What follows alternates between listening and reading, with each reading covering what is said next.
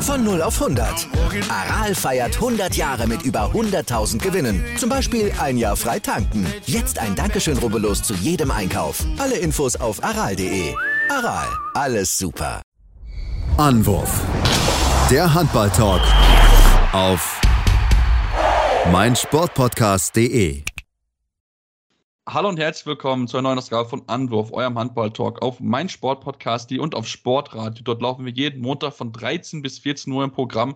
Gerne dort reinhören, wenn ihr es noch nicht getan habt, beziehungsweise an alle Hörer dort äh, herzliches Willkommen natürlich. Und äh, ja, wir haben uns heute wieder eine Stunde lang Zeit genommen, über die wichtigsten Themen im Handballsport zu sprechen ähm, und wollen heute uns mal mit der zweiten Liga beschäftigen, die zwar schon abgeschlossen ist, aber trotzdem mal so einen kleinen Rückblick darauf machen. Wir haben Beachhandball mit dabei, äh, Junioren-Nationalmannschaften bei den Frauen und von daher ganz, ganz viel Programm. Mein Name ist Sebastian Mühlenhoff und wieder, wie gewohnt, wieder voll mit dabei ist liebe Tim Detmer. Hallo Tim. Hallo Sebastian.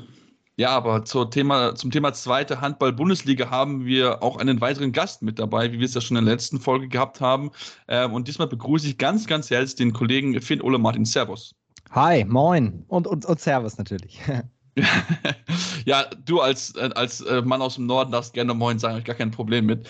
Ähm, jetzt vielleicht für diejenigen, die dich jetzt noch nicht kennen, Finn, ähm, stell dich vielleicht mal ganz kurz vor, damit die Leute auch wissen, dass du verdammt viel Ahnung hast, wenn es um die zweite Liga geht. Ja, ich äh, habe auch einen Podcast tatsächlich und zwar den von der zweiten Liga für die zweite Liga, das zweite HBL-Update, fast in der Sommerpause jetzt auch. Wir sind äh, da auch auf der Zielgeraden und ansonsten bin ich im Norden als Handballreporter und Moderator unterwegs äh, für den Norddeutschen Rundfunk. Äh, ähm, berichte ich über den THW und über die SG Flensburg-Handewitt und äh, bin der Hallenmoderator beim Handball-Sportverein Hamburg und äh, habe also dementsprechend rund um die Uhr Handball tatsächlich und äh, bin vor allem unter dem Namen FOM bekannt. So könnt ihr mich natürlich dann, dann auch gerne ansprechen und vor allem spart auch Zeit. Ja, das stimmt definitiv. Äh, da könnt ihr noch auf jeden Fall über die ja, Social Media Kanäle eurer Wahl auch drüber finden. Und äh, ja, wir haben gesagt, wir wollen uns heute mal die Zeit nehmen, mit der zweiten Liga uns zu beschäftigen. Wir hatten es ja schon erwähnt gehabt, wer ja, jetzt neu mit dazukommt im, im kommenden Jahr mit Gommersbach und auch mit dem ja, ASV Hamm-Westfalen. Äh, ich glaube, die Freude bei den Verantwortlichen Hamm war sehr, sehr groß für ihn, weil ne, man hat ja immer darauf gewartet, man immer hingearbeitet, dass man es endlich schafft und man hat sich endlich diesen erlösenden Schritt jetzt geschafft in die Bundesliga. Ja, also zumindest bei Gummersbach, ne? Das war ja der Favorit schlechthin. Letzte Saison hat man schon gedacht, Gummersbach macht es. Da war das ja wirklich auch haarscharf. Aber jetzt war klar, mit dem Kader macht es der VfL. Und bei Hamm, da hatte ich die ganze Zeit noch ein Fragezeichen dahinter, weil das war ja ein kleines Schneckenrennen mit Nordhorn. Ich weiß nicht, wie ihr es gesehen habt, aber ich habe zwischendurch gedacht, will denn keiner noch mit aufsteigen und mit hochkommen? Nordhorn verliert, Hamm verliert, dann gewinnt der eine, der andere gewinnt. Das war wirklich komplett auf Augenhöhe, aber hinten raus hat Nordhorn dann ja federn lassen und Hamm hat sich das dann auch verdient, finde ich. Und ja, definitiv zu, zu Gummersbach, warum deiner Meinung nach, also war es wirklich nur dieser äh, starke Kader, warum es dieses Jahr funktioniert hat, oder gab es dann noch weitere hauptsächliche Gründe dafür, dass es vor allem so deutlicher, ähm, die sie, sie es so deutlich geschafft haben, vier Tage, Spieltage vor Schluss Meister geworden. Also ähm, das ist ja wirklich auch eine Dominanz gewesen in einer Liga, die ja sonst auch durch ihre Ausgeglichenheit wirklich lebt und damit äh, Werbung macht. Hast du recht. Gummersbach musste das auch lernen. Ich erinnere an die Saison davor nochmal, als sie beispielsweise in Fürstenfeldbruck äh, verloren haben und hinten raus immer wieder Punkte gelassen haben in Spielen, bei denen du sagst, wenn du hoch willst, musst du die einfach machen. Du, du gewinnst ja die Liga oder schaffst den Aufstieg nicht in den direkten Duellen gegen die direkten Konkurrenten, ist auch jetzt eine Phrase, aber es stimmt einfach, du holst es dir über die Konstanz. Und Gummersbach musste das lernen, Gummersbach hat es gelernt. Und die einzelnen Spieler, nimm die Jungen wie einen Finn Herzig, wie einen Ole Pregler, haben extrem große Steps gemacht, ein Lukas Blome, ein Bosovic, die haben auch ihren, ihren großen Beitrag geleistet, aber ich möchte auch nochmal den Trainer hervorheben, weil Sigurdsson, finde ich, selber auch nochmal eine große Entwicklung genommen hat in der Art und Weise, wie er gecoacht hat, wie er die Mannschaft entwickelt hat. Du hast den Kader gehabt und gesehen, wenn die ihr Potenzial abrufen, sind die der Top-Favorit. Sie müssen aber A, das Potenzial abrufen, haben sie getan und sie haben sich individuell weiterentwickelt. Und das, finde ich, ist das Spannende. Wenn ich einen Pregler, wenn ich einen Herzig nenne, müssen wir einen Julian Köster nennen, über den ist alles gesagt worden. Aber das ist auch der Shootingstar schlechthin. Ja, und ich meine, wir haben es ja, haben es ja auch gesehen bei, bei den Großturnieren. Er hat sich jetzt wirklich in den Vordergrund gespielt und hat jetzt auch nochmal seinen Vertrag verlängert, ja nochmal langfristig. Ist ja auch noch ein Zeichen natürlich auch, dass man da auch langfristig an den Kummersbach was aufbauen wird. Und wie gesagt, das ist ja auch ein Verein, der aufgrund der Historie natürlich einfach in die, in die Bundesliga gehört. Ich glaube, so, so ehrlich müssen wir da auch schon auf jeden Fall sein. Ähm, aber ja, du hast angesprochen, es ist natürlich ein Steckenrennen gewesen. Die Teams haben gegen kleinere Vereine verloren. Ähm, ist das dann auch etwas, wo man dann jetzt auch mit Blick auf die kommende Saison sagen kann, okay, das äh, darf sich halt, ähm, haben halt nicht erlauben. Da müssen sie halt konstant versuchen, halt ihre Punkte einzufahren, weil sonst wird es halt für sie dann schwierig mit dem Klassenhalt. Voll. Aber also, wie seht ihr das mit Hamm in der ersten Liga? Ich sehe es, ich mag die Jungs total gerne. Ich finde die total klasse. Das hat echt Spaß gemacht, denen zuzuschauen. Man tritt aber auch niemandem zu nahe, wenn man sagt, Hamm wird da unten einer der der Namen sein, bei dem man sofort sagt, die werden absteigen. Aber ich lasse mich gern vom Gegenteil überzeugen, logischerweise. Ja, absolut. Also ich glaube auch, da muss auf jeden Fall noch einiges passieren jetzt über den Sommer hinweg, was den Kader angeht. Ähm, also bei, bei Gummersbach bin ich da auch deutlich positiver. Ähm, ich glaube, wenn es bei denen wirklich sehr, sehr gut läuft, könnte das in so eine HSV-Richtung gehen, ähm, dass sie relativ schnell dann unten rauskommen. Aber ich glaube auch Hamm, ähnlich wie Lübeck in der vergangenen Saison, ah, das, könnte, das könnte schon echt schwierig werden. Ähm, natürlich Verletzungen hoffen wir einfach drauf, dass das äh, kein Thema ist. Das war ja bei Lübeck dann auch leider ähm, relativ fix ein Problem. Ähm, dementsprechend, aber ich sehe es auch, auch ähnlich, was das angeht. Ähm, ähm kommen wir mal auf weitere Teams, die durchaus den Anspruch gehabt hätten, ähm, oben mit dabei zu sein. So Nordhorn, klar, war lange mit dabei. Am Ende haben drei Punkte gefehlt. Auch Tusem Essen sicherlich als Absteiger und auch Coburg, ähm, die dann eher im Mittelfeld gelandet sind. Vor allem Coburg ja schon eher nochmal runtergucken müssen im Laufe der Saison, ähm, was ja sicherlich überraschend war, aber ähm, wie gesagt auch für die Ausgeglichenheit dieser Liga spricht. Wo hat es bei den, ähm, bei diesen drei Vereinen vor allem daran gelegen, dass sie diesen Step zurück in die Bundesliga in diesem Jahr nicht geschafft haben? Ganz schwer ganz schwer zu sagen. Ich habe das ja auch am Anfang überhaupt nicht nachvollziehen können, vor allem Coburg, ähm, die ja wirklich auch schlecht aus den Startlöchern gekommen sind, dann direkt auch der Trainerwechsel. Ähm, jetzt unter Brian Ankersen haben sie sich ja gefangen. Du hattest in der Rückrunde zeitweise den Eindruck, jetzt sind sie im Flow drin, immer wieder kleine Rückschläge. Coburg hat aber eigentlich die Klassiker-Saison gespielt. Du tust dich extrem schwer, in der neuen Liga anzukommen, hast dann den Trainerwechsel, dazu kommen die Verletzungen und Corona logischerweise. Klar, haben alle mit Probleme. Aber wenn du in diesen Negativflow reinkommst, ist es so schwer rauszukommen. Bestes Beispiel die Eulen. Dann kommt der Trainerwechsel, wo ich aus dem Umfeld auch gehört habe von vielen,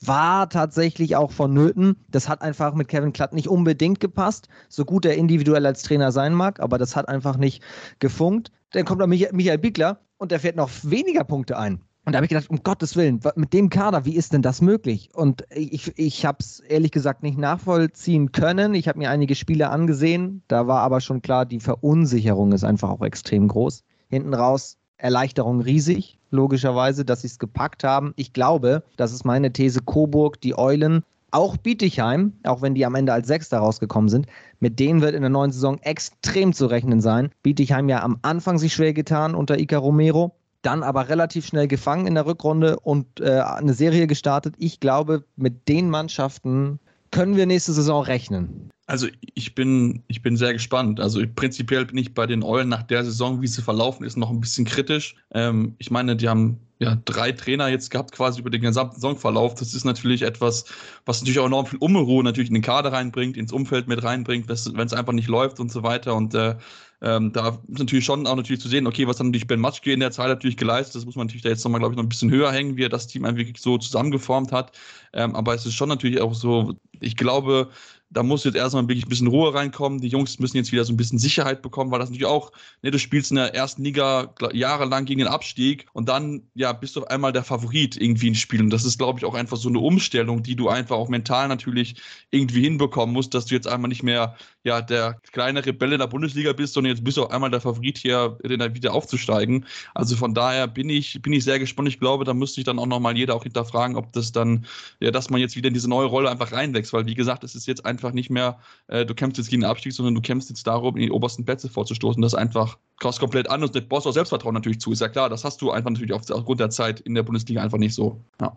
Ja, sehe ich auch so. Aber ich glaube, die sind lernfähig, auch wenn sie jetzt Wagner auch, ja. verlieren, auch wenn sie einen Dietrich verlieren. Ähm, trotzdem glaube ich, dass bei den Eulen auf Dauer wieder was entsteht. Dass, dass es so unter dem, unter dem Niveau, was wir erwartet haben, lief, war maximal frustrierend, aber das Wichtige war, dass sie nicht durchgereicht werden. Ich glaube, auf das können wir uns alle einigen dass sie die Klasse gehalten haben. Und jetzt bin ich gespannt, was da passiert. Vielleicht ist da auch so ein Hallo wach jetzt und ein jetzt das Recht-Effekt. Ja, das davon, ja, schauen wir mal, ob, ob sie sich so weiterentwickeln jetzt wieder. Ähm, ein Team, über das wir auf jeden Fall reden müssen, ist der TSV Eisenach, ähm, die eine ja. wirklich verrückte Saison ähm, hingelegt haben, ähm, nach einem Start, den man so ja gefühlt eigentlich gar nicht erklären kann. Ähm, wirklich schlecht reingekommen in diese Saison.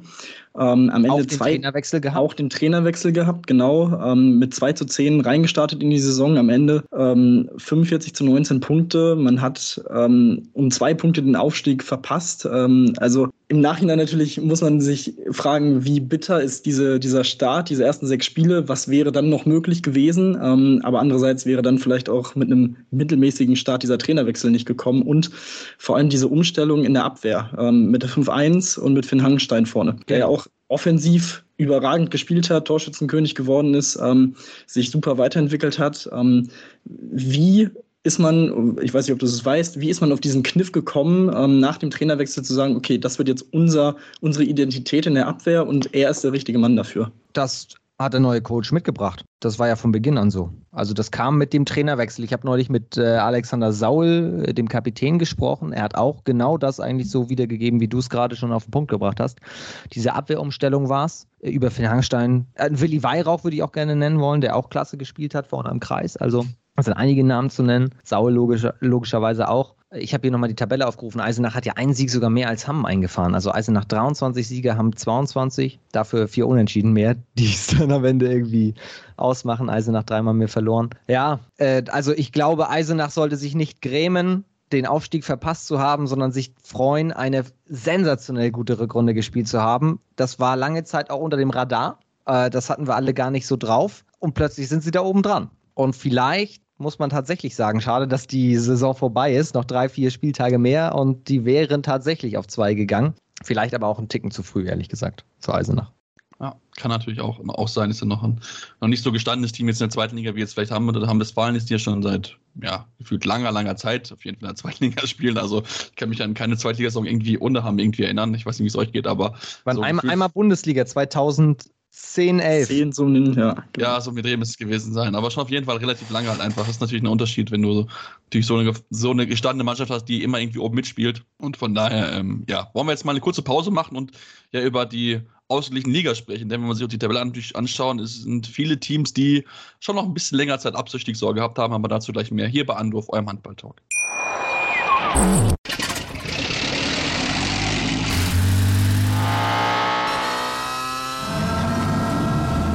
0 auf 100. Aral feiert 100 Jahre mit über 100.000 Gewinnen. Zum Beispiel ein Jahr frei tanken. Jetzt ein Dankeschön, rubbellos zu jedem Einkauf. Alle Infos auf aral.de. Aral, alles super.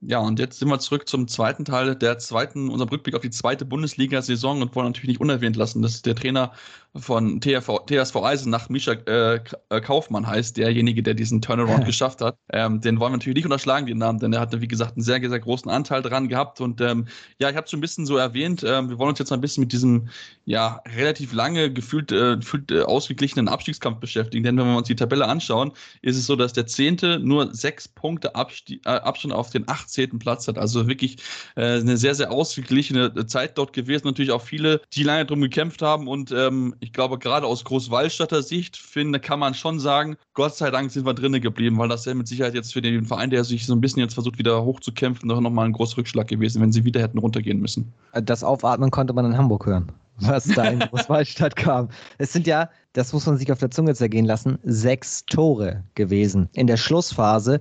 Ferndorf äh, hat ja am letzten Spieltag in Dormagen gespielt. Dormagen ziehe ich alle Hüte vor. Eine Woche vorher Klassenerhalt safe gemacht, Party hoffentlich, hoffentlich, Ausrufezeichen, müssen sie gemacht haben, sonst bin ich stark enttäuscht. Aber dann am letzten Spieltag sich nochmal so zu fokussieren und zu sagen, okay, für unseren Gegner Ferndorf, da geht es heute richtig um was und wir dürfen uns da nicht hängen lassen und das Spiel einfach hier schenken. Muss ich sagen, wirklich sportlich sehr fair.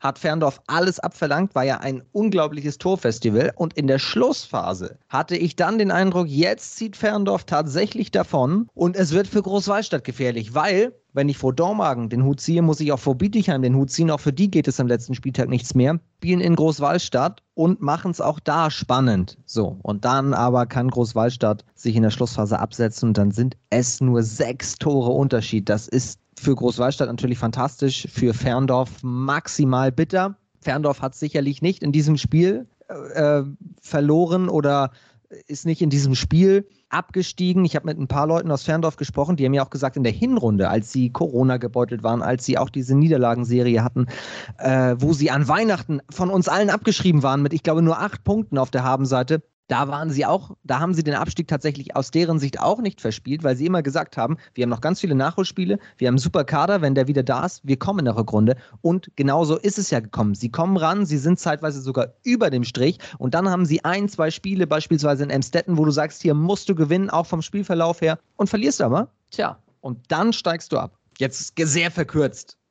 Sehr verkürzt. das, das stimmt. Ähm, ja, also wirklich unfassbar bitter, dass diese, diese Aufholjagd nicht ähm, von Erfolg gekrönt war am Ende für Ferndorf. Ähm, wie gesagt, also sechs Tore, das ist ja wirklich, im Handball ist es halt wirklich gar nichts. Ähm, vor allem über 38 Spiele, das darf man ja auch nicht vergessen, sind ja auch nochmal vier mehr als in der Bundesliga, ähm, in der ersten Liga. Und ähm, ein Team, was am Ende dann ja, mit ein bisschen Abstand, mit vier Punkten Abstand abgestiegen ist, ist der EHV Aue, die davor in der Saison ja eigentlich wirklich sehr, sehr gut aufgetreten sind, äh, sind Fünfter geworden. Wie ist da dieser negative Turnaround so zu erklären, dass es so nach unten ging in der Tabelle? Also auch davor die Jahre war es ja eigentlich wirklich ein gefestigter Zweitligist im Mittelfeld und dann ja, geht es jetzt in die dritte Liga.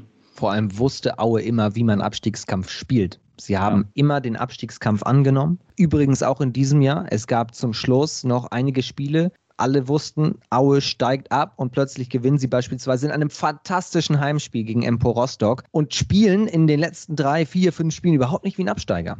So, aber dann war die Hypothek einfach der vielen Niederlagen zu groß und Aue hat einfach genau das Gleiche. Extrem viele Verletzungen, extrem viel Corona. In den letzten Jahren ja sowieso schon immer schwer gebeutelt. Ich erinnere an, an die Saison vorher, wo sehr, sehr viele Probleme auftraten, die neben der Platte stattfanden. Stichwort brennende Autos von irgendwelchen Idioten, die in Aue einfach gedacht haben, wir zünden mal die Autos an von den Spielern oder von einigen. Äh, dann ähm, die, die Corona-Infektion von Trainer Stefan Zwart, die sehr, sehr schwerwiegend war, äh, der es glücklicherweise wieder geschafft hat, der jetzt wieder im Verein mitarbeitet und so weiter. Das will ich jetzt alles gar nicht wieder neu aufzeichnen. Das sind auch nicht die Gründe dafür, dass Aue jetzt Vorletzter ist. Äh, aber kompakt zusammengefasst tat sich Aue über die Saison extrem schwer hat es einfach nicht auf die Platte bekommen bei diesen ganzen Hypotheken mit den Verletzungen. Und hinten raus zeigen sie nochmal, dass sie aus meiner Sicht in diese Liga gehört. Die zweite HBL verliert extrem viel. Die, die Auswärtsreisen nach Aue, alle schwärmen davon. Das ist eine enge Halle. Es ist eine böse Halle im Sinne von, als Gegner magst du da nicht spielen, weil es mit der Kulisse einfach so schwer ist. Aber diese Saison, so, so blöd das klingt, hat das halt einfach nicht gereicht. Das ist sehr, sehr schade natürlich für den Verein, die eben natürlich auch wie Emstetten, die ja dann, die ja dann auch runtergegangen sind. Ähm, also es ist natürlich ne, nicht schön und so weiter, dass man da absteigen muss. Ich bin auch persönlich, habe mich sehr gefreut, dass der Fan sich auch so lange hat halten können, die ja auch wirklich dann gerade in ihrem ersten Jahr wirklich sehr äh, zu Beginn oben mitspielen konnten, wirklich überrascht haben und so weiter. Und das, da merkt man aber auch einfach, wie, wie eng auch die Liga einfach ist. Also da können dann wirklich so, ja, so Kleinigkeiten wie Verletzungen, Corona-Infektionen und so weiter, können dann relativ schnell einen Ausschlag in die eine oder die andere Richtung geben. Und ähm, ja, ja, in diesem Fall hat es halt einen, einen, Verein getroffen, der halt wirklich ja lange mit dabei gewesen ist. Da kann man natürlich hoffen, dass die dann schnell zurückkommen, weil einmal in der dritten Liga dann wieder hochzukommen, ist immer, immer keine einfache Sache, ja. Aber man muss auch sagen, jetzt werden viele immer den Kopf stellen und sagen, es kann doch nicht mal nur an Corona liegen und die hatten doch alle Corona und so weiter. Ja, aber einige trifft es dann halt schlimmer als die anderen und einige stecken es halt auch anders weg. Beispiel Empo Rostock, fantastische Hinrunde als Aufsteiger, ich glaube Fünfter waren sie. Und dann verletzt sich mit Robin Breitenfeld der beste Torschütze. Nicht der einzige Grund, aber einer der Hauptgründe, dass sie plötzlich nach unten mit durchgereicht werden, weil das ganze Spiel verändert sich dadurch. Und das sind tatsächlich solche Dinge, die, wie du gerade gesagt hast, Kleinigkeiten, die das Spiel von dir selbst und dann das Tabellenbild verändern. Ja, absolut. Ja, genau. ähm, eine interessante Statistik, ähm, die ich auf jeden Fall noch erwähnen wollte, weil sie mir direkt ins Auge gefallen ist, als ich mir die Tabelle angeguckt habe, ist, dass es nur einen Verein gibt, ähm, der weniger als 1000 Tore geworfen hat in dieser Saison, und das war Bayer Dormagen, ähm, was dementsprechend natürlich die schlechteste Offensive darstellt. Aber Auf der anderen Seite stellen sie die zweitbeste Defensive. Also ähm, da sieht man mal wieder, für solche Meisterschaften ist die Defensive einfach elementar wichtig. Vor allem natürlich im Abstiegskampf, ähm, wo sie dann mit minus 42 auch noch ein relativ ja, okayes, äh, eine okaye Tordifferenz am Ende hatten. Ähm, dementsprechend ja, bleibt Dormagen am Ende auch drin, mussten auch lange zittern, am Ende ein Punkt vor Platz 17 und 18, also auch da. Auch, auch überraschend übrigens, wenn ich ganz kurz dir ins Wort fallen darf, mhm. auch überraschend, weil die haben so einen coolen Kader, aber einen sehr jungen Kader. Ja. Und jetzt mit Matti Flor als Trainer, der da jetzt hinkommt, bin ich sehr gespannt, sehr, sehr gespannt drauf, was da jetzt passiert. Extrem neugierig, was Dormagen da macht. Ja, schauen wir mal drauf. Und äh, dann würde ich mal sagen, ähm, könnten wir ja auch einmal drauf kommen, wenn wir dich äh, hier mal da haben. Was ist für dich denn ähm, oder welche Mannschaft würdest du den Leuten raten, ähm, wenn sie vielleicht noch nicht so häufig zweite Liga gucken und vielleicht dann so am Überlegen sind? Ne, vielleicht schaue ich da noch mal rein, wenn die Liga so ausgeglichen ist. Welche Mannschaft macht dir persönlich am meisten Spaß anzusehen? Oh, das ist gemein. Wenn ich jetzt eine nämlich nenne, dann sagen 19 andere, sag mal, das gibt's ja jetzt. Ich habe diese Saison, äh, vielleicht rede ich mich so gut raus, ich habe natürlich sehr, sehr gerne Gummersbach geschaut. Ähm, Aufgrund meiner regionalen Nähe habe ich viel von Lübeck-Schwartau gesehen, was am Anfang schwierig war. Die hatten ja auch eine sehr, sehr, sehr, sehr schwierige Hinrunde. Ähm, aber hinten raus waren das, waren das ziemlich coole Spiele. Rostock spielt ob man es mag oder nicht. Aber da ist so viel los mit ihrem 7 gegen 6, was sie komplett durchziehen. Ne, letzte Woche hatten wir im Podcast Tim Völzke zu, äh, zu Gast, haben auch über das 7 gegen 6 gesprochen. Da hat er gesagt, ich selber mag es eigentlich gar nicht, aber wir spielen es, wir können es, es funktioniert und solange es erlaubt ist, machen wir es, auch wenn wir nicht unbedingt dafür voten würden, wenn es zur Debatte stünde. Aber Empo Rostock habe ich sehr gerne geguckt, weil ich mich einfach gut unterhalten gefühlt habe, weil so viel passiert ist, so viele Tore gefallen sind. Ähm, aber das ist natürlich Geschmackssache. Ähm, Bietigheim habe ich gerne geguckt, weil einfach ähm, bei Bietigheim-Spielen kannst du gefühlt eigentlich immer nur Richtung Trainerbank gucken. Ica Romero performt immer. Ich mag den total gerne. Und ähm, wen einen letzten nenne ich noch mit Eisenach, weil das war sensationell, wie die sich von Woche zu Woche noch gesteigert haben. So. Aber an alle anderen nicht böse gemeint. Ja, hoffen wir mal, dass sie dir das auch nicht böse nehmen. Also wir werden es dann ja mit Sicherheit in deinem Podcast hören, wenn sich da jemand beschwert, dass du ihn nicht genannt hast. ich lasse mich ähm, gerne vom Gegenteil überzeugen. Dormagen ist auch cool. Beispielsweise. Ja, so lange, lange äh, eine Bundesliga gespielt, also von daher mit Sicherheit auch ein, auch ein toller Verein. Ich bin auch sehr gespannt, wie es dann auch Bietigern dann, dann auch dann schafft, den wieder ein bisschen näher oben ranzugehen. Ähm, ja. Aber, aber ein Geheimtipp noch, egal welches Spiel du anmachst, du weißt tatsächlich wieder Griff ins, äh, in, ins Phrasenschwein. Du weißt nicht, wie es ausgeht und deswegen kannst du eigentlich jedes Spiel in dieser Liga ja. empfehlen, weil du vorher nie sagen kannst, was jetzt passiert. Das und das Beste natürlich, leider unbezahlte Werbung, aber alles kostenlos bei Sportdeutschland TV. Auch das ist natürlich ein Riesenfaktor, der durchaus für die Liga spricht. Also von daher, ähm, ja, genau. kann man sich, gibt eigentlich keine Argumente, die zweite Liga nicht zu schauen. Das können wir ja, glaube ich, so abkürzen ja. und festhalten. Definitiv. Ähm, zumal ich auch zweite Liga kommentiert habe, freue ich auf jeden Fall, dass ihr unbedingt reinschauen solltet äh, bei, bei Sport Deutschland TV. Und ähm, ja, wollen wir jetzt eine kurze Pause machen und dann gleich noch ein bisschen auf ja, die kommende Saison vorausschauen, auf die Teams, die aufgestiegen sind, auf eine viel diskutierte Änderung im, im Handball und natürlich auch ein bisschen dann schon auf den, auf den Männerhandball gucken, denn da gibt es im Welthandball einiges an Änderungen, worüber wir sprechen würden. Deswegen bleibt dran hier bei Anwurf, eurem Handball-Talk. Ja, und wir sind zurück und wollen uns jetzt mit, schon ein bisschen mit der nächsten Saison bekommen. Wir haben es schon noch so ein bisschen drauf angesprochen, aber wir wollen natürlich uns auch mit den Teams beschäftigen, die jetzt dann neu dazugekommen sind aus der dritten Liga. Und zwar ist das die HSG Konstanz und auch wieder zurück ist Potsdam, die ja die auch durchaus Ambitionen haben, Richtung in die erste Liga zu gehen. Ähm, ja, wahrscheinlich Potsdam, wahrscheinlich wird sofort Kandidat sein, sich ins Mittelfeld zu etablieren. Konstanz natürlich das Wunder, muss man ja schon sagen, dass sie es geschafft haben, aber äh, ja, entsprechend motiviert werden sie natürlich äh, zu Werke gehen in der zweiten Liga. Warum Wunder? Wegen, wegen der heißen Schlussphase gegen Wilhelmshaven? Ja, und genau.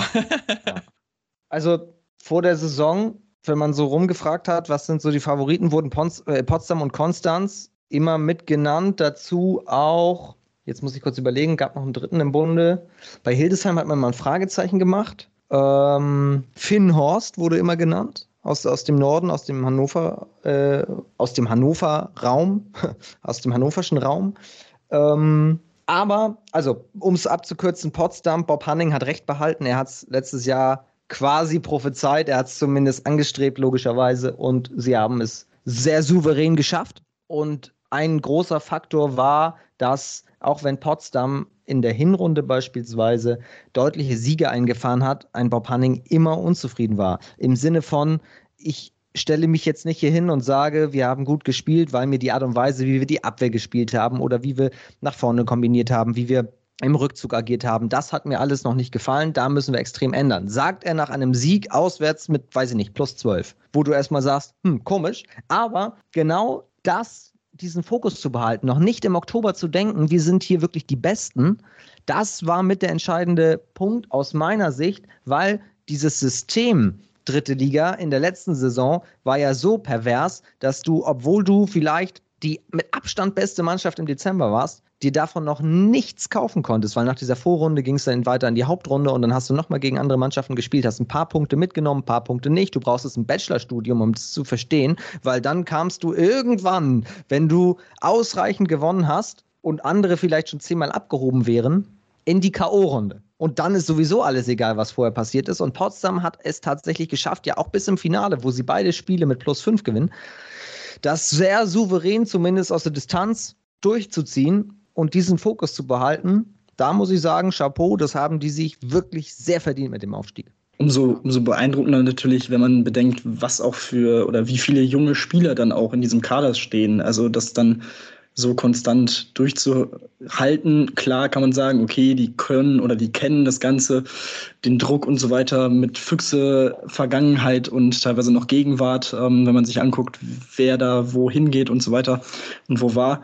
Aber trotzdem muss es halt in dem Alter erstmal machen und dann auch abliefern, auch in solchen Spielen dann vor allem. Ähm, das ist dann schon, finde ich, auch sehr, sehr beeindruckend. Und ähm, ja, dementsprechend, ich glaube, auf Potsdam, da kann man sich auch drauf freuen. Ähm, und ja, Konstanz hatten ja auch schon ein paar gute Zweitliga-Jahre in den letzten Jahren. Ich glaube auch, dass logischerweise verraten wir kein Geheimnis, diese Zusammenarbeit, diese Enge mit den, mit den Füchsen dabei mindestens geholfen hat. Ähm, ein Schlüssel war, jetzt vor allem auch in den Strukturen. Natürlich kannst du noch mal einen Spieler äh, nachnominieren und so weiter, wenn du, wenn du das oder wenn du den Bedarf einfach hast. Ähm, aber das war ja im Vorfeld allen klar. Und das ist ja auch der Schlüssel und das Ziel. Deswegen glaube ich für den Handballraum Berlin ein großer Gewinn. Definitiv. Ja, und aber ihr werdet euch jetzt wahrscheinlich fragen, hä, die haben doch drei Absteiger erwähnt, aber es gibt doch nur zwei Aufsteiger. Ähm, ja, das ist in der Tat so. Und dieser freie Platz wird jetzt vergeben an den ukrainischen Topclub Motor Saporoschje, äh, eine ja, Initiative von der HBL, die kontrovert diskutiert wird, die auch zumindest auch in Ukraine äh, noch nicht ganz so angenommen wurde. Da hieß es auch erstmal, wir haben noch gar keine offizielle Bestätigung und wie soll das funktionieren, wenn unsere Saison dann auch immer wieder dann vielleicht irgendwann anfängt. Ähm, ja, wie stehst du denn dazu? Finn Ole. Ähm, ist das eine gute Entscheidung gewesen oder ist das etwas, was den sportlichen Wettbewerb verwässert, weil ja die Spiele zwar stattfinden, aber dann in der Endabrechnung dann doch nicht zählen, wenn es um Aufstieg und Abstieg geht? Ja. Sehr schwierige Frage, ehrlich gesagt. Ähm, am Anfang, als ich es gelesen habe, war ich sehr neugierig, wie die Leute reagieren. Äh, ich habe sehr viel positives Feedback gelesen, äh, auch in, in vielen Gesprächen positives Feedback auf die politische Seite. Denn das ist es ja im Endeffekt. Es ist eine politische ja. Entscheidung, die ich großartig finde als Symbol. Ähm, dass das in der Bundesliga nicht geht, ist klar. Nicht nur logistisch mit dem Spielplan. In der zweiten Liga ist einfach dieser Spieltag frei. Äh, deswegen kann ich die Entscheidung nachvollziehen, wie sie getätigt wurde. Ich finde sie äh, politisch sehr stark. Dickes Ausrufezeichen doppelt unterstrichen und gefällt mir sehr, sehr gut. Ich fand es schon klasse, wie beispielsweise auch die Clubs in der zweiten Liga, Stichwort Großwallstadt, jetzt um nur mal einen zu nennen, wo die ukrainische Nationalmannschaft eine Zeit lang untergekommen ist, unterstützt wurde. Äh, gab ja auch diverse Freundschaftsspiele gegen ukrainische Mannschaften. Deswegen, um es abzukürzen, politisch Jetzt rein subjektiv meine Meinung, weil ihr nachgefragt habt. Nur die Meinung von Finn Ole Martins, der sagt, das ist politisch fantastisch. Und ich werde mir einige Spiele davon angucken. Sportlich gesehen kann Moto Saporoshi das ja auch helfen, denn das ist ja die zweite Seite, zu der wir jetzt kommen. Und da habe ich keine Meinung. Also nicht falsch verstehen, ich sage nicht, es ist falsch. Ich habe keine Meinung, ich bin neugierig und werde es mir angucken, wie die Clubs mit diesem Spieltag umgehen. Du hast ein Heimspiel mehr, ja. Du kannst Einnahmen generieren, positiv. Wen lässt du spielen? Das ist für mich die große sportliche Frage, die ich mich, äh, die, die ich mich frage, die ich mir gestellt habe.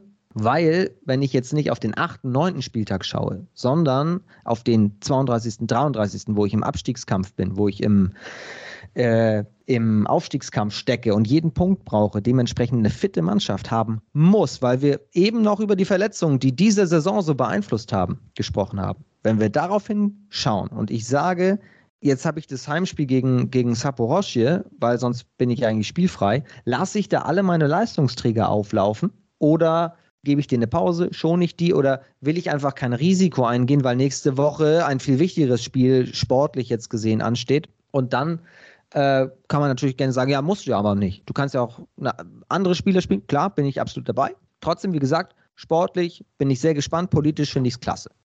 Finde ich äh, einen interessanten Gedankengang, vor allem, ich sag mal so in der Schlussphase der Saison. Du hast es gesagt, sportlich gesehen soll das Ganze ja auch so Motor Sapirosche helfen, um Wettkampf auf dem Wettkampfniveau weiterhin Spiele zu haben, um sich fit zu halten und so weiter ähm, für die Champions League, in der sie ja weiterhin antreten wollen. Ähm, und ich sag mal so, die Wahrscheinlichkeit, dass Motor Sapirosche im April, Mai, wo es dann in der zweiten Liga in die entscheidende Phase geht, noch in der Champions League dabei ist, würde ich jetzt aktuell sagen, ist relativ gering. Das heißt, ich glaube, da kann man es dann auf Saporoschje-Seite verkraften, wenn du gegen ein Team, jetzt sagen wir, keine Ahnung, Tusem Essen ist auf einmal oben drin und schon Spieler, lässt quasi die A-Jugend spielen. Ähm, ich glaube, das kann man dann verschmerzen. Sieht dann halt vielleicht nicht unbedingt so top aus nach außen hin, aber ich glaube, das ist so ein Punkt. Gut, was sagen dann die anderen, die am achten Spieltag dann vielleicht ein knappes Spiel hatten und eine Woche später verlieren? Das ist dann halt so die andere Geschichte.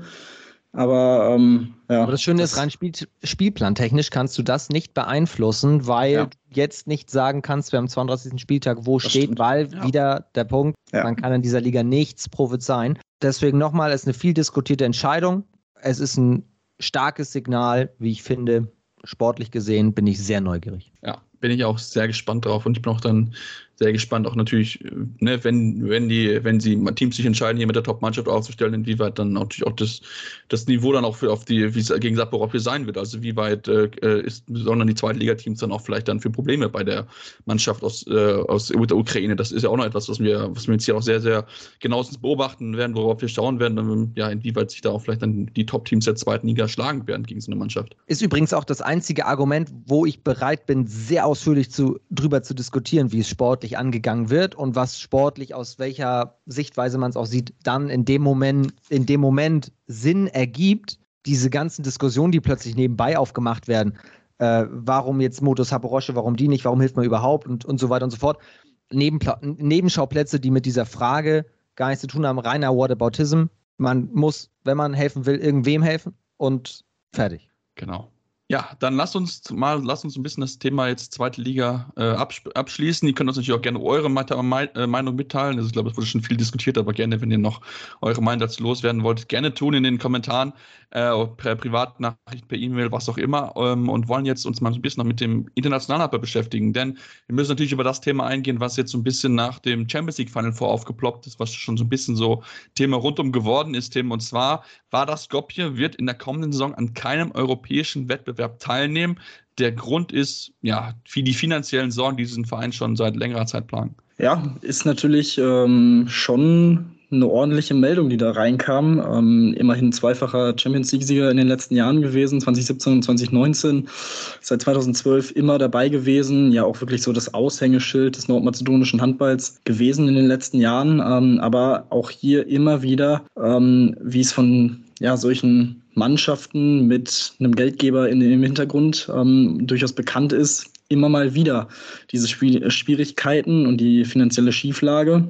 Ähm, das ist dann schon ähm, sehr rigoros, was die ERF da jetzt entschieden hat. Ähm, ich bin bin gespannt, ob es so stehen bleibt. Ähm, würde jetzt aber erstmal davon ausgehen, da ja heute auch dann wirklich dieses Teilnehmerfeld schon bekannt gegeben wurde, zumindest die Teams, die jetzt schon sicher dabei sind, plus diejenigen, die sich für eine ähm, Wildcard beworben haben. Und ähm, ja, da sieht es jetzt im Moment wirklich so aus, als wäre in der nächsten Saison kein nordmazedonisches Team mit dabei in der Champions League, weil äh, Eurofarm Pallister, die als Vizemeister ja dann eine Wildcard hätten beantragen können, die es nicht getan haben. Ähm, das, also, das ist dann schon ja, ein ziemlicher Rückschlag natürlich auch für den, für den Handball in Nordmazedonien. Und ähm, ja, muss man mal schauen, wie sich das über die nächsten Wochen entwickelt. Und ja, hoffen wir mal, dass das jetzt nicht irgendwie eine dreckige Schlammschlacht wird ähm, und dass irgendwie außerhalb noch diskutiert oder mit irgendwelchen Gerichten, Sportgerichten entschieden werden muss, würde sicherlich auch kein allzu gutes Licht auf den Sport und äh, das Premium-Produkt des Sports ähm, richten. Von daher ähm, schauen wir mal, wie sich das so entwickelt. Aber sicherlich äh, eine ordentliche Entscheidung auf jeden Fall. Ah, aber die Gefahr ist real. Ne? Also der Präsident hat ja schon angekündigt, äh, auf jeden Fall alle rechtlichen Mittel, auch juristischen Mittel einsetzen zu wollen. Dementsprechend kann ich mir das schon vorstellen bin aber zu weit weg, um da eine Prognose geben zu können. Aber ich bin bei euch. Das klang alles sehr eindeutig und die Wildcards werden gerade rauf und runter diskutiert. Wer kommt oh ja. Was glaubt ihr denn, wer, wer wird äh, Nachfolger von Vardar Skopje, in Anführungsstrichen? Boah.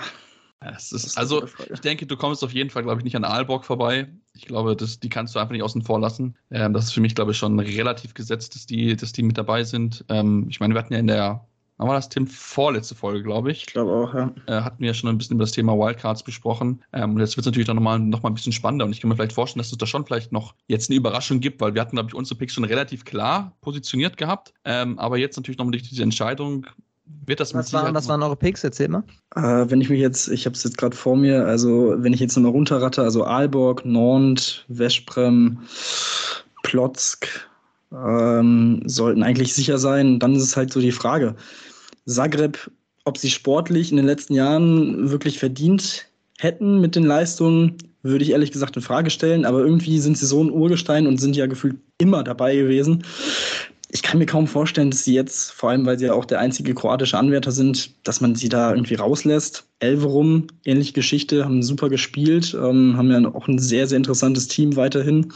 Könnte ich mir auch sehr vorstellen. Und Saporoschje, aufgrund dieser Situation, kann ich mir nicht vorstellen, dass die außen vor gelassen werden. Ähm, ich glaube, dann fehlt mir noch eine, wenn ich jetzt richtig bin. Ähm, dann wird schon, wird schon interessant. Sporting in den letzten Jahren, ähnlich wie Benfica und Porto natürlich, überragend äh, sich entwickelt. Plotzk ist ein Team, haben jetzt Kielce auch äh, im Pokalfinale geschlagen, also haben auf jeden Fall die Qualität, wie ich finde. Ähm, das wird schon, also so die letzten zwei, drei Plätze könnten, glaube ich, echt sehr, sehr interessant werden. Durchaus kontrovers auch. Deswegen, Wildcards, kein großer Fan davon. Warum nicht die Teams, die da sich beantragt haben, einfach eine Quali ausspielen lassen? Stimmt, guter Punkt. Hm. Ja, ja, bin ich, bin ich absolut bei dir. Also ich, ich, ich, ja, ich bin auch bei dir, wir sind, glaube ich, von den Sachen her relativ ähnlich gewesen. Ich glaube auch, dass eigentlich Elverum eins bekommen wird. Ich bin mir da eigentlich fast sicher aufgrund wie sie einfach gespielt haben in letzter Zeit. Ähm, zumal wir ja davon ausgehen, dass es dann ab der, der 2023-Saison ja dann vielleicht sogar zwei Teams aus Norwegen geben könnte in der Champions League. Ähm, aber äh, ja, also das ist auf jeden Fall etwas, was man, was man nicht außer Acht lassen sollte, ja. Genau. Ja, aber wo wir gerade bei Westbrim sind, lass uns doch mal kurz über das reden, was da in Westbrim heute äh, am Donnerstag passiert ist. Ähm, das war ja wirklich äh, komplett wild, was sie dort an, an Namen bekannt gegeben haben, Tim. Das kann man äh, wirklich so sagen. Zwei Olympiasieger, ein Europameister, ein EM-Zweiter. Liest sich jetzt schon mal nicht so schlecht. Äh, Hugo Descar, Ludovic Fabregas, Agustin Casado, Lucas Sandel. Erstmal runtergerattert, die Namen. Das ist schon sehr, sehr viel Qualität, die da 2023 nach Westbrem kommen. Äh, liebe Grüße an Lagi, der schrieb mir, ein Kumpel von mir, äh, schon interessant, wen die sich jetzt alles holen, nur um am Ende Vierter in der Champions League zu werden. ähm, das ist natürlich ist natürlich, böse Zungen würden das behaupten. Ähm, ich finde es ja sehr interessant. Also es ist der nächste Großangriff. Mal schauen, wer dann noch so den Verein verlässt. Blagotin, Blagotinczek ist ja klar, der geht nach Flensburg in, in dem Sommer dann. Äh, das heißt, der Need am Kreis war ja definitiv da. Ich sag mal so, ich würde sagen, man hat schon ein ordentliches Upgrade dann geholt. Ähm, das ist schon sehr beeindruckend, aber dann müssen sie es jetzt auch wirklich mal machen. Also das ist ähnlich wie bei Paris die letzten Jahre, Champions League oder nichts. Aber ob sie es dann schaffen, das ähm, ja, bleibt abzuwarten. Würde ich genauso unterschreiben. Ja. Ich denke, da kann ich auch nicht mehr viel hinzufügen, weil wir haben schon drüber geredet, auch vor dem Turnier. Also eigentlich sind sie gefühlt immer dran und ich weiß, wo sie das Finale hatten, wo sie schon ganz, ganz nah dran gewesen ist, wo sie dieses unglaubliche Spiel noch verloren haben. Ich war damals live Finale, das werde ich, werde ich nicht vergessen, wie sie das noch hergegeben haben. Und äh, ja, es ist, ich bin sehr gespannt. Aber dieses, diese Saison 2023, 2024, das wird richtig spannend mit Kolding, äh, mit Veszprem. Ich bin sehr gespannt, wie die deutschen Mannschaften schlagen werden. Also das wird, glaube ich, richtig, richtig tolle Champions League-Saison, aber wir sind erstmal noch vor der nächsten Saison, die mit Sicherheit ähnlich spannend wird, da bin ich mir ganz, ganz sicher. Und äh, an der Stelle möchte ich mich ganz, ganz herzlich bedanken bei dir, Finn, dass du dort Gast, Gast gewesen bist bei uns und äh, kann nur empfehlen, wenn ihr zweite Liga hören wollt, gerne beim Kollegen mit reinschalten. Ähm, fleißig ist er auch bei Social-Media-Kanälen, also von daher unbedingt da mal auch gerne ein Follow da lassen. Ja, vielen Dank, ich danke euch, das hat mir sehr viel Spaß gemacht, gerne wieder. Liebe Grüße und äh, bis bald. Genau, und wir machen jetzt aber noch nicht fertig, sondern machen jetzt eine kurze Pause und wollen natürlich noch über Frauenhandball reden, denn die Beachhandball-WM, müssen wir natürlich drüber reden, wie stark die, die deutschen Frauen geschlagen haben, aber dazu gleich mehr nach einer kurzen Pause hier bei Anwurf, eurem Handball-Talk.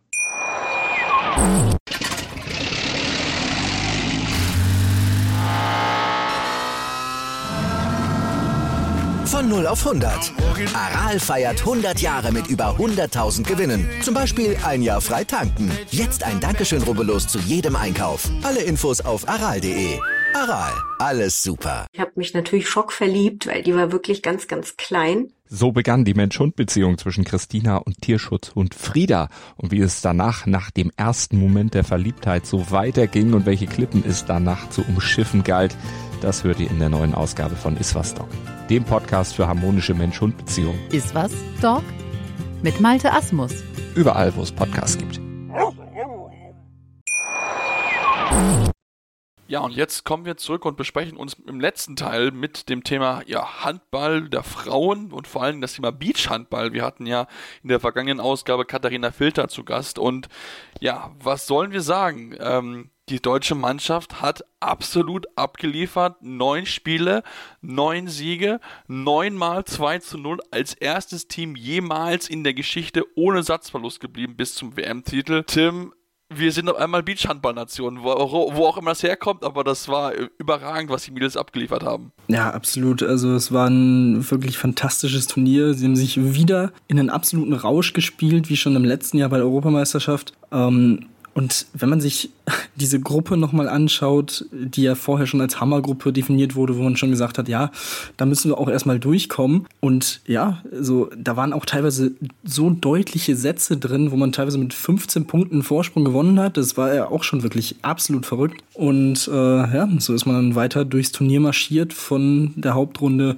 übers Viertel- und Halbfinale und eben in diesem Finale gegen Spanien das muss man auch sagen, die Spanierin mit einer wirklich sehr, sehr starken Leistung. Also es war in beiden Fällen, auch wenn es am Ende mit 2 zu 0 ausgeht für die deutsche Mannschaft und einigermaßen deutlicher klingt, war das in beiden Fällen ein Golden Goal, das entschieden hat. Also nach den 10 Minuten Spielzeit in diesem Satz stand es unentschieden. Also es war auch ein bisschen Glück dabei in diesem Finale, ähm, aber ich sag mal so, das ist dann eben auch dem Selbstbewusstsein geschuldet, ähm, aus Sicht der Spanierin dann, ähm, dass die deutsche Mannschaft jetzt einfach aufgebaut hat über die letzten beiden Turniere. Also es war wirklich wieder sehr, sehr beeindruckend. Auch Kati Filter mit einigen sehr, sehr wichtigen Paraden, vor allem im zweiten Satz, dass es überhaupt unentschieden ausgeht. Ähm, und ja, also da kann man echt nur den Hut vorziehen. Das ist wirklich sehr, sehr beeindruckend gewesen. Und auf einmal ist Deutschland die Beachhandballnation, zumindest bei den Frauen. Ähm, Europameister, Weltmeister, das ist schon echt wirklich stark, beeindruckend und ähm, dementsprechend Respekt für diese Leistung und ja, wie gesagt, seit 2006 nicht mehr dabei gewesen bei der Weltmeisterschaft und dann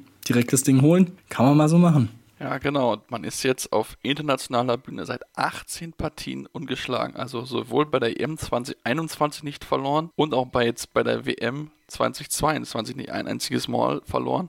Man musste nur zweimal überhaupt in den Entscheidungssatz gehen. Also das war auch, ist auch etwas, was man noch hervorheben sollte. Das war äh, ja im vergangenen Jahr gegen Ungarn, wo man knapp ein 2-1 gewonnen hat und dann noch auch gegen Spanien, wo man den zweiten Satz recht deutlich verloren hatte, sich dann aber im Decider durchsetzen konnte. Also ähm, ja, es ist wirklich absolut beeindruckend, was, was die Mädels dort hingezaugt haben. Und das ist natürlich Katharina Filter, du hast es schon erwähnt, überragendes Turnier gespielt, drittbeste Fangquote aller Keeperinnen Ähm, und auch aller, wenn, du, wenn man alle Stammkeeperinnen nimmt, dann die zweitbeste Quote sogar, weil äh, die erste Julia Xavi Andrade de Oliveira hat halt nur 33 Bälle gehalten im Vergleich jetzt zu 189 Würfen, die auf das Tor von Katharina Filter gekommen sind. Also da ist schon ein deutlicher Unterschied einfach. Ähm, aber das war wirklich ja absolut berauschend, wie sie sich da gespielt haben. Also ich glaube, in das Brasilien-Spiel, wo ihr das gesehen habt, wo, oder nicht in Holland, wo das Spiel um Platz 1 in der Gruppe ging und ich so das Gefühl hatte, ähm, ist Holland überhaupt irgendwie Zweiter, weil die so dominant aufgetreten ist, die deutsche Mannschaft. Das ist, ähm, ja, es ist wirklich unglaublich. Du hast gesehen, dass er die erste WM-Teilnahme seit 2006,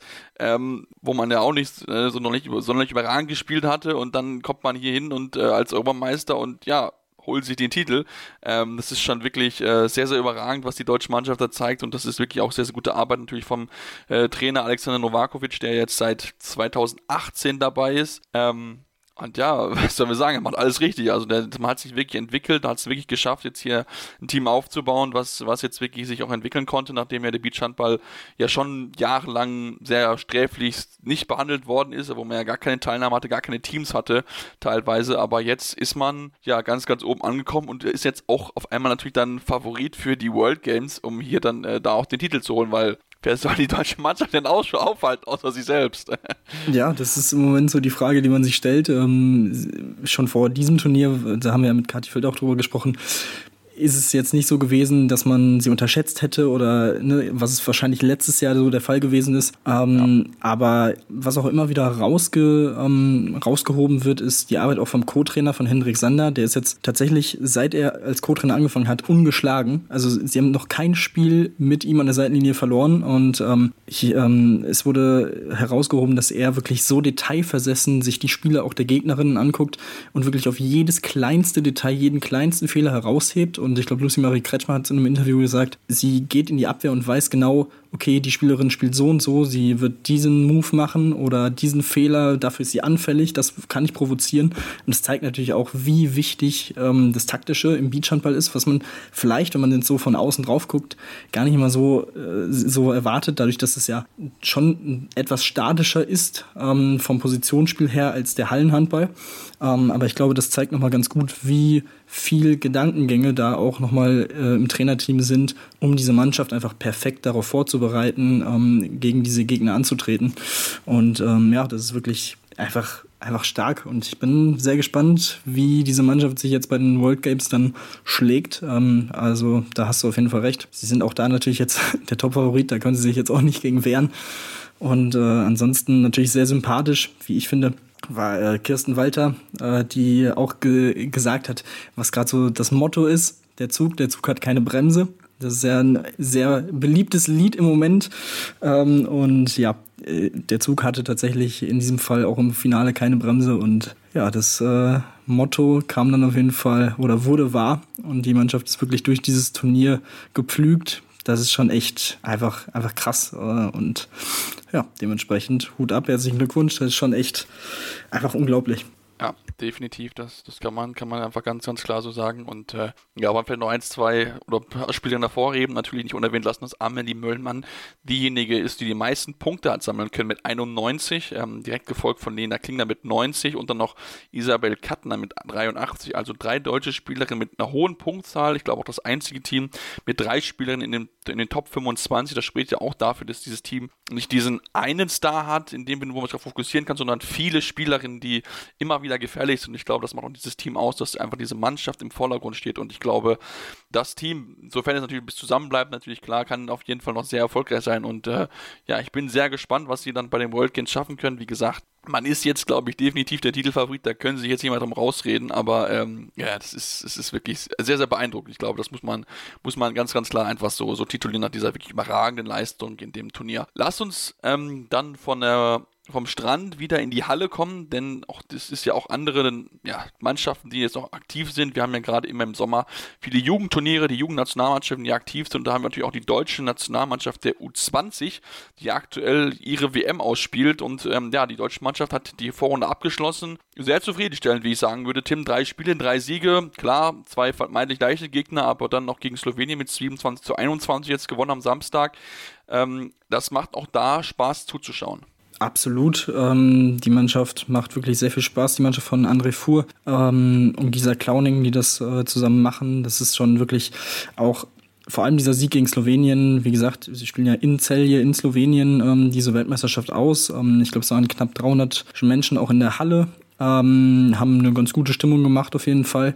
Ähm, das musst du dann auch erstmal so spielen. Ähm, in der Anfangsphase hatten sie offensiv noch so ein bisschen Probleme reinzukommen. Es war schon relativ low scoring. In den ersten zehn Minuten stand es, glaube ich, irgendwie knapp irgendwie 2 zu 1 oder so, habe ich, hab ich jetzt im Kopf. Und ähm, aber da hat man halt schon gesehen, wie gut diese Defensive aufgestellt ist und ähm, natürlich auch mit den Torhüterinnen dahinter, mit Alexandra Humpert und Annabel Krüger, die beide bisher als Duo sehr, sehr gut funktionieren. Ähm, haben eine Fangquote jetzt nach der Vorrunde von 46 Prozent. Ähm, also das ist schon, ja, schon sehr, sehr wichtig jetzt auch gewesen in den Spielen. Und vor allem in diesem, diesem letzten Spiel ähm, haben sie wirklich wieder sehr, sehr gut gehalten. Äh, Alexander Humpert 11 von 21, 52 Prozent vor allem herauszuheben, hatte dann einen Kopftreffer, wo sie dann äh, am Ende doch ausgewechselt werden musste. Ähm, aber ja, wenn man in der ersten Halbzeit 10 Gegentore bekommt, in der zweiten 11, also das ist schon wirklich sehr, sehr beeindruckend gewesen. Ähm, ja, der einzige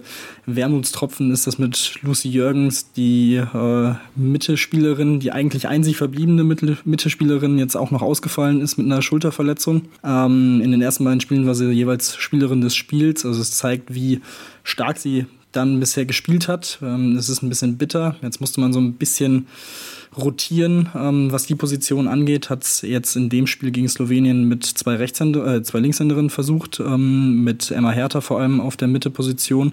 Hat es, finde ich, ganz gut gemacht. Mal schauen, wie da so die Optionen für die nächsten Spiele aussehen.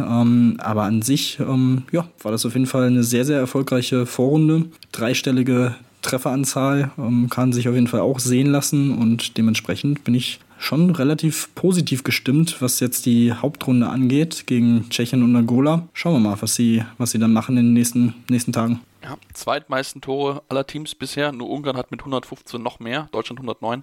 Also von daher, ähm, ja, ist es schon sehr, sehr eindrucksvoll. Dürfen wir natürlich bei Ungarn nicht erwähnt lassen, unerwähnt lassen, dass sie halt dieses überragende Spiel halt gegen USA hatten, wo sie 46 zu 5 gewonnen haben. Ihr habt es richtig gehört, 46 zu 5. Also sehr, sehr deutlich ein wirklich äh, Dreiklassenunterschied. Ich glaube, so kann man es relativ gut zusammenfassen, wenn das nicht nur noch untertrieben ist. Aber ähm, ja, du hast gesagt, das deutsche Team macht Spaß. Ähm, natürlich auch immer ähm, ja, andere Spielerinnen, die auch da im Vordergrund stehen. Das gibt es nicht die eine, die immer eine gute Ableistung läuft, sondern auch natürlich einfach immer wieder unterschiedliche Torschützinnen, wo es natürlich auch ein bisschen gut natürlich ist für die Trainer, so eine Option natürlich auch auf der Bank zu haben. Und du hast angesprochen, Angola und Tschechien ähm, jetzt in der nächsten Hauptrunde, die dann anstehen. Ähm, ein bisschen überraschend, dass Angola hier die Gruppe gewonnen hat, nachdem sie relativ klar auch gegen Tschechien gewonnen haben. Also von daher ähm, wirkt vermeintlich einfach. Angola trotzdem, vielleicht sollte man sie nicht unterschätzen, denn ähm, ich meine, sie haben in ihrer Gruppe gewonnen mit Rumänien und Tschechien. Ähm, das wird, glaube ich, schon vielleicht eine Mannschaft, die man ähm, ja nicht außer Acht lassen sollte.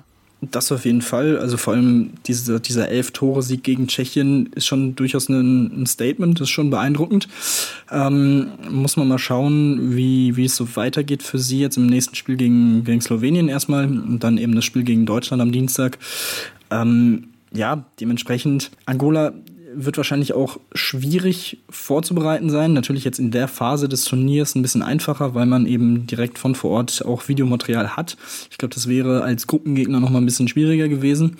Ähm, aber generell glaube ich so, ja, eine, eine Mannschaft, die, auf die man so nicht jeder, jeden Tag trifft und bei jedem Turnier trifft natürlich, ähm, weil es eben keine europäische Mannschaft ist. Ich glaube, das ist, da ist das Tschechien-Spiel nochmal ein bisschen, bisschen einfacher, ähm, sich darauf vorzubereiten. Und von daher, ja, sollte, finde ich, schon der Anspruch sein, hier zwei Siege zu holen und dementsprechend dann in Richtung Viertelfinale zu gehen. Und ähm, dann, dann schauen wir mal weiter, wie sich das, wie sich das entwickelt. Aber ich finde, ähm, die Aussichten in der Hauptrunde sind jetzt schon mal, schon mal nicht so schlecht. Wie gesagt, das, äh, das Thema Mittelposition, Spielmacherin ist auf jeden Fall ein Thema, ähm, das, ja, wovon man eine Lösung finden muss jetzt in den nächsten äh, Trainingseinheiten und für die nächsten beiden Spiele. Aber ich glaube, da hat man trotzdem noch genug Optionen, die gut genug sind, um gegen beide auf jeden Fall eine mehr als realistische Chance zu haben, hier durchzugehen und die Gruppe auch wieder zu gewinnen. Und dann ja, im Viertelfinale, wenn es äh, gegen die Gruppe 4 geht, Ungarn, Schweiz, Kroatien, Ägypten.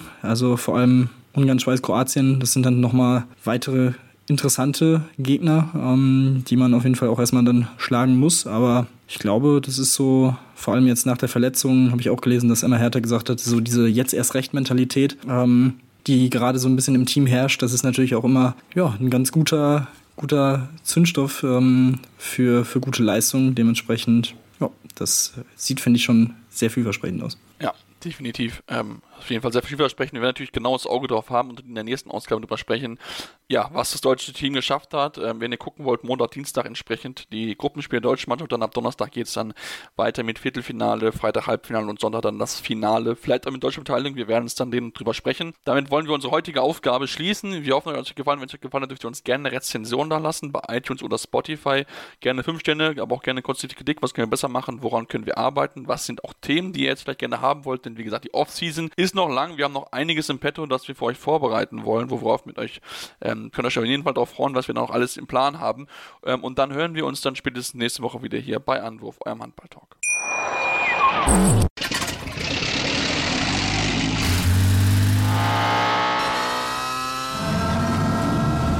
Von 0 auf 100. Aral feiert 100 Jahre mit über 100.000 Gewinnen. Zum Beispiel ein Jahr frei tanken. Jetzt ein Dankeschön, rubbellos zu jedem Einkauf. Alle Infos auf aral.de. Aral, alles super. Anwurf. Der Handball-Talk auf meinsportpodcast.de.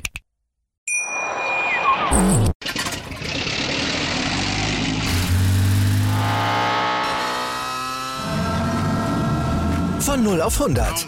Aral feiert 100 Jahre mit über 100.000 Gewinnen. Zum Beispiel ein Jahr frei tanken. Jetzt ein Dankeschön, rubbellos zu jedem Einkauf. Alle Infos auf aral.de. Aral, alles super.